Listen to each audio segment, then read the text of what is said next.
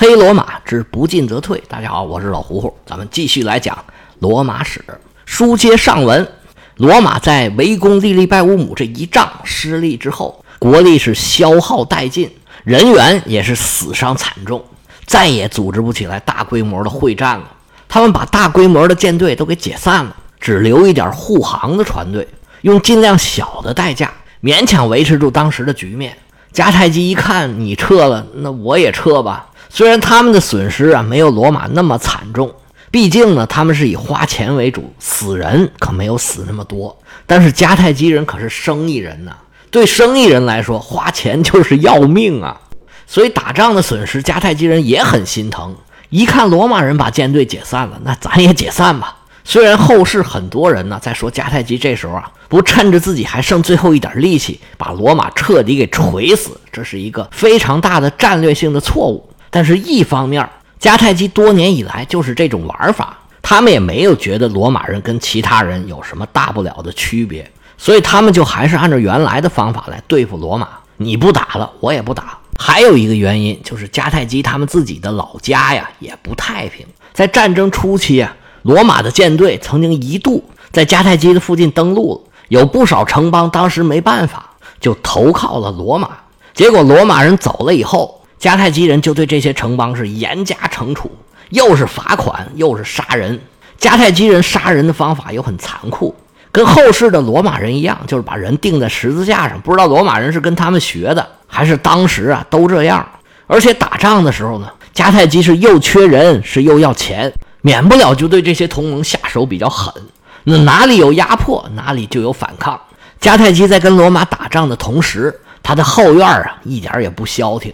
无论是他们的联盟，还是周边的游牧部落，造迦太基反的是此起彼伏。迦太基人还得腾出手来，四处去灭火，这也是他们跟罗马的态度比较消极的一个原因。所以，从利利拜乌姆这一仗打完，是公元前二百四十九年，接下来的六年，罗马和迦太基的官方都没有组织大规模的战争，就连维持已有的军队，他们都不愿意投入。所以，接下来的几年啊。罗马和迦太基虽然还是处于战争状态，但是大规模的冲突都不多，更别说组织会战了。虽然表面上看起来是波澜不惊，但是无论是迦太基这边还是罗马这边，都是暗潮涌动。双方政府的主流都是维持现状，但是也有很多人对现状并不满意。迦太基出了一个年轻的将领哈米尔卡·巴卡，这位闪电将军呢，来到西西里之后，励精图治。把军队经营的是井井有条，在军队里树立起来极高的个人威望。他想了各种办法，自给自足，通过向周边的城邦收税，还有派这个私掠船去意大利半岛各处抢劫。他们不但不跟迦太基政府要钱，而且呢，小日子过得也不错。他是在利利拜乌姆那仗打完之后啊，两年，也就是公元前二百四十七年，来到西西里岛的。短短几年时间，他干的是有声有色。要是按照这个趋势发展下去，巴卡家族攻打罗马可能就不用再等一代人了。但是事情的发展跟他想的可不一样。他在西西里经营的同时，很多罗马人呢其实也没闲着。官方虽然解散了大规模的舰队，但是很多罗马的贵族，一方面是为了对付迦太基人的劫掠船，同时他们也觉得。罗马必须要加强海军力量，要不然呢，迦太基人打过来就要亡国了。在这几年里啊，罗马的非官方力量起到了决定性的作用，他们仍然在坚持一边造船一边募集水手。在布匿战争进行到第二十三年的时候，也就是利利拜乌姆的围城战之后的第七个年头，公元前二百四十一年的春天，罗马公民造的船竟然达到二百艘。船上有六万名船员，造船的这些人啊，愿意把这些船提供给政府，这在历史上可是前所未有啊！在此之前，雅典曾经有公民造船献给政府的，但是那个规模也就是十艘八艘，加一起也就是几十艘，这一下子凑出来二百艘船，罗马人顿时觉得自己的腰就粗了，元老院里的鹰派力量立马就占了上风。这个时候的罗马海军已经不是二十多年前的那支队伍了，他们慢慢的学会了各种各样的海战的技巧，已经不是当时的那个生瓜蛋子了。现在的罗马舰队啊，在把这二百艘船凑到一起之前，他们就曾经在帕勒莫战胜过迦太基的海军。当然了，这个时候的迦太基海军已经是今非昔比，而且罗马人的舰队呢，也曾经到北非一路烧杀抢掠，给迦太基人找了很多麻烦。六年之后，罗马人终于等到了成熟的时机。罗马的执政官盖乌斯·路达提乌斯·卡图卢斯奉元老院之命，率领着二百艘船组成的舰队，浩浩荡荡开往西西里海域，准备完成七年前他们未竟的事业。巴卡收到消息，开始还想组织舰队去拦截，但是这些年呢，他一直是三三两两的几艘船在意大利海岸是抢了就走。他在岛上打游击还算勉强维持，但是扩充舰队真是力有不逮呀。对于庞大的罗马舰队，他也只能干看着。罗马人顺着西西里岛的北部海岸一路往西走，基本上没遇到任何抵抗。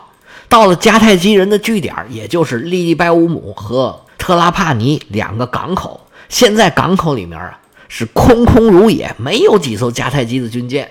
罗马人顺利地占领了两个港口，随后是水陆夹攻，围攻这两座城。腓尼基人的沿海城邦啊，历来生存的模式呢，就是基于他们的制海权而建立的。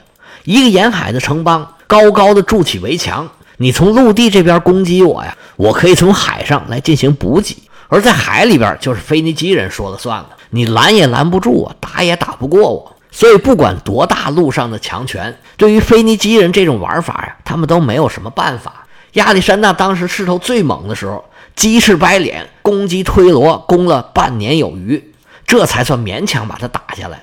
其他的帝国呢，一般都会默认他们这种生存方式，你只要给点钱就可以了。但是在罗马人面前，这种方式受到了挑战。罗马人最大的挑战就是对迦太基制海权的挑战。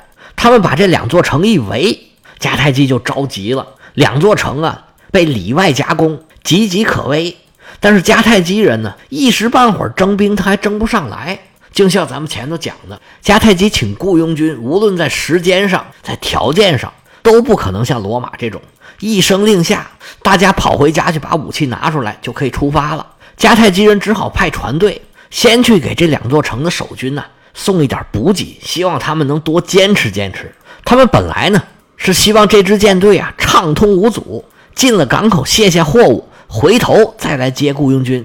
他们从迦太基出发，一路北上，原计划呢是经过埃加迪群岛，从这里直接进港卸下补给。然后再掉头返回。这个埃加迪群岛呢，在西西里岛的西北部，在特拉帕尼和利利拜乌姆之间有一系列的小岛。最西边的一座岛叫做西罗岛，现在地图上标的叫做马雷蒂莫岛。他们正想从西罗岛出发，准备进港补给的时候，船刚开到一半，坏了，对面就出现了罗马的舰队。这个时候，双方的力量啊，早已经是此消彼长。罗马人驾船的技巧可能还比不上迦太基人，但是跟自己比，那就已经是强的多了。反观迦太基舰队啊，满满的拉着货，兵员也不够，训练也不足。看见罗马舰队来了，迦太基人掉头想跑，那哪跑得了啊？指挥这支舰队的是执政官普布利乌斯·瓦莱里乌斯·法尔托。带队的首席执政官呢，攻打特拉帕尼的时候受伤了。这时候啊，卧床养病。法尔托也不含糊，他一声令下，罗马船员撩开了船桨，奋力往前划。不一会儿就追上了迦太基人满载着补给的运输船。迦太基人还想继续往前跑，可就跑不了了。罗马人在埃古萨岛旁边把迦太基舰队是团团围住。尽管迦太基人是奋起抵抗，奈何是寡不敌众。他们一百二十艘船被击沉了五十艘，俘虏了七十艘。罗马在这次海战里面啊，没有使用乌鸦吊桥，算是以彼之道还治彼身。有的人呢，讲到罗马在第一次布匿战争的时候，就特别强调这个乌鸦吊桥的重要性，说罗马凭借这个乌鸦吊桥打败了迦太基人。其实没有，罗马人广泛使用乌鸦吊桥的时候，虽然打了几次胜仗，但是他们大面上是吃亏的。而在真正通过海战战胜迦太基人的时候，乌鸦吊桥并没有派上用场。所以有的时候啊，我觉得不要过分强调这种奇技淫巧，这些东西讲起来啊，确实比较有戏剧性，但实际上这种小妙招啊，并没有那么大的用处。当罗马人真正自己也会玩的时候，就不需要用那些那么累赘的东西了。这场海战呢，史称叫做埃迪加群岛海战，也有叫做埃古萨海战的。埃古萨这个岛呢，离特拉帕尼和利利拜乌姆就都很近了。现在这个岛叫做法维尼亚纳岛，因为西西里岛啊也被伊斯兰的势力征服过，所以他们在希腊罗马时期起的这些名字呢，到后来可能有很大的变化。你比如说利利拜乌姆，现在就叫马尔萨拉了，这俩名字就一点关系都没有了。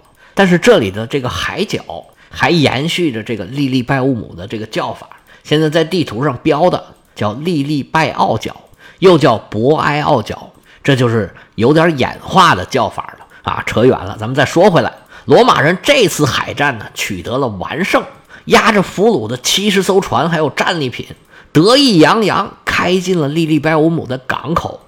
城里的巴卡将军呢，只能干瞪眼儿，一点使不上劲儿。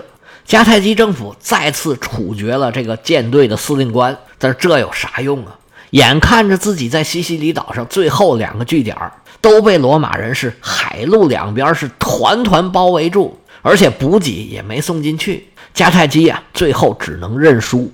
他们把谈判的权利给了巴卡，因为这事儿啊。本来也是他们家族要干的事儿。哈米尔卡巴卡将军眼看着自己多年的艰苦奋斗得到的这一点点成果，就这么给断送了。但是也没办法，只能面对现实，就好好谈判吧。现在这个情况，罗马手里握着巨大的优势，而迦太基手里也没钱了。他们本来呢还想在埃及啊卖点国债，再重新建起自己的舰队。但是埃及当时是托勒密王朝，一看迦太基这个形势啊，这脑袋摇得跟拨浪鼓似的。不不不不可能，不可能！你自己想办法吧，别在我这打主意了。迦太基人重建舰队的计划也破产了，西西里是无论如何也守不住了。有了这个大前提，其他呀都是细枝末节了。最后，卡图鲁斯跟哈米尔卡巴卡一顿讨价还价，合约终于算是签下来了，持续了二十三年的。第一次布匿战争算是落下了帷幕，双方签订了合约。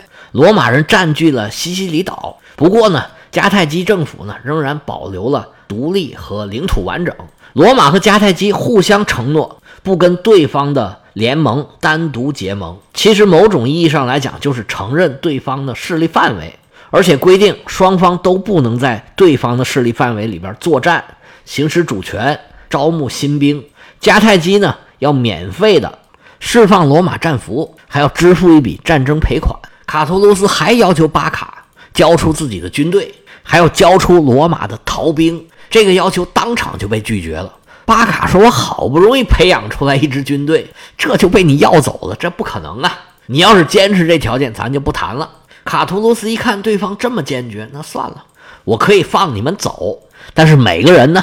要交十八个蒂纳尔的赎金，抓不到人，你让我挣点钱吧。双方各退一步，他们俩人的协议基本上算是达成了。迦太基这边还好说，但是罗马那边呢，还需要元老院的批复。就像现在美国一样，经常玩这招。就算是美国总统跟外国谈的挺好，达成协议了，但是只要国会不批，之前谈判这人做过的一切承诺都可以说了不算。这几年，美国跟中国谈判呢，经常反反复复玩这种手段，到后来中国都不愿意跟他们谈了。谈判的时候说的好好的，结果一回去就翻脸不认账了。你这糊弄啥小子呢？再谈也没什么意思，索性也就别谈了。前一段时间，美国的上上下下都表示要跟中国谈，但是中国呢就始终不想谈。这几天呢，也不是因为什么原因，双方算是接触上了，又开始谈了。但是效果到底怎么样？这个拿外交部的话叫“听其言，观其行”。我看呢还是够呛。不知道美国啊是不是真的就是学罗马？最起码呢，他建立这套制度也是借鉴了古罗马，有这么个机制啊。对于一个国家来讲啊，它就多一种手段。罗马也没少利用他这个机制，说白了就是一套说话不算的机制。卡图卢斯谈完这个结果。果然，元老院是不同意。那意思我们这几年拼的这么惨，现在好不容易是大获全胜，就拿这么仨瓜俩枣，这肯定是不够啊。但是你再想要多，人迦太基人还不干呢。而且这个时候，罗马元老院里还有一种声音，就是认为啊，现在就要把迦太基给彻底消灭掉，因为我们二十年前就已经登陆到非洲了。如果当时雷古鲁斯的远征一鼓作气，他能获胜的话，就灭了迦太基就完了。哪有后面这么多乱七八糟的事儿啊？现在既然局势已经发展到这儿了，不如索性就直接把迦太基给灭了得了。这个意见当时能不能实行，虽然还是两说，但是呢，不能不说这个意见啊是很有远见的。如果迦太基人当时有这么一股势力，没准就真的没有罗马什么事儿了。不过历史啊，它不可假设。最后，元老院派了一个委员会来到了西西里岛。继续跟哈米尔卡巴卡讨价还价，谈论的结果就是增加了赔款，迦太基应该赔给罗马三千两百塔兰特的黄金，先给一千，剩下两千二呢，分十年付清。除此之外呢，罗马还要了利帕里群岛。罗马跟迦太基的第一场海战就是在这儿打的，说是海战有点高抬罗马，是罗马的第一批十七艘战船。在利帕里群岛被迦太基人是生擒活拿，连着执政官一起给抓住了。巴卡一看，既然西西里岛都已经不是自己的了，利帕里群岛啊是在西西里岛和意大利中间迦太基人呢已然是鞭长莫及，那给就给吧。最终，哈米尔卡巴卡代表迦太基和罗马人签署了和平协议。经过二十三年的战争，西地中海终于恢复了和平。这位闪电将军恋恋不舍出了城，一步三回头啊，他舍不得呀。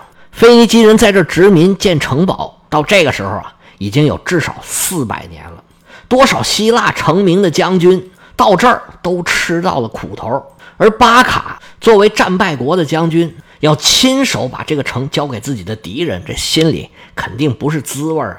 问题是巴卡自己并没有打输啊，在这个时候啊。罗马人和迦太基人加到一块儿，最会打仗的人头一个就得数到巴卡。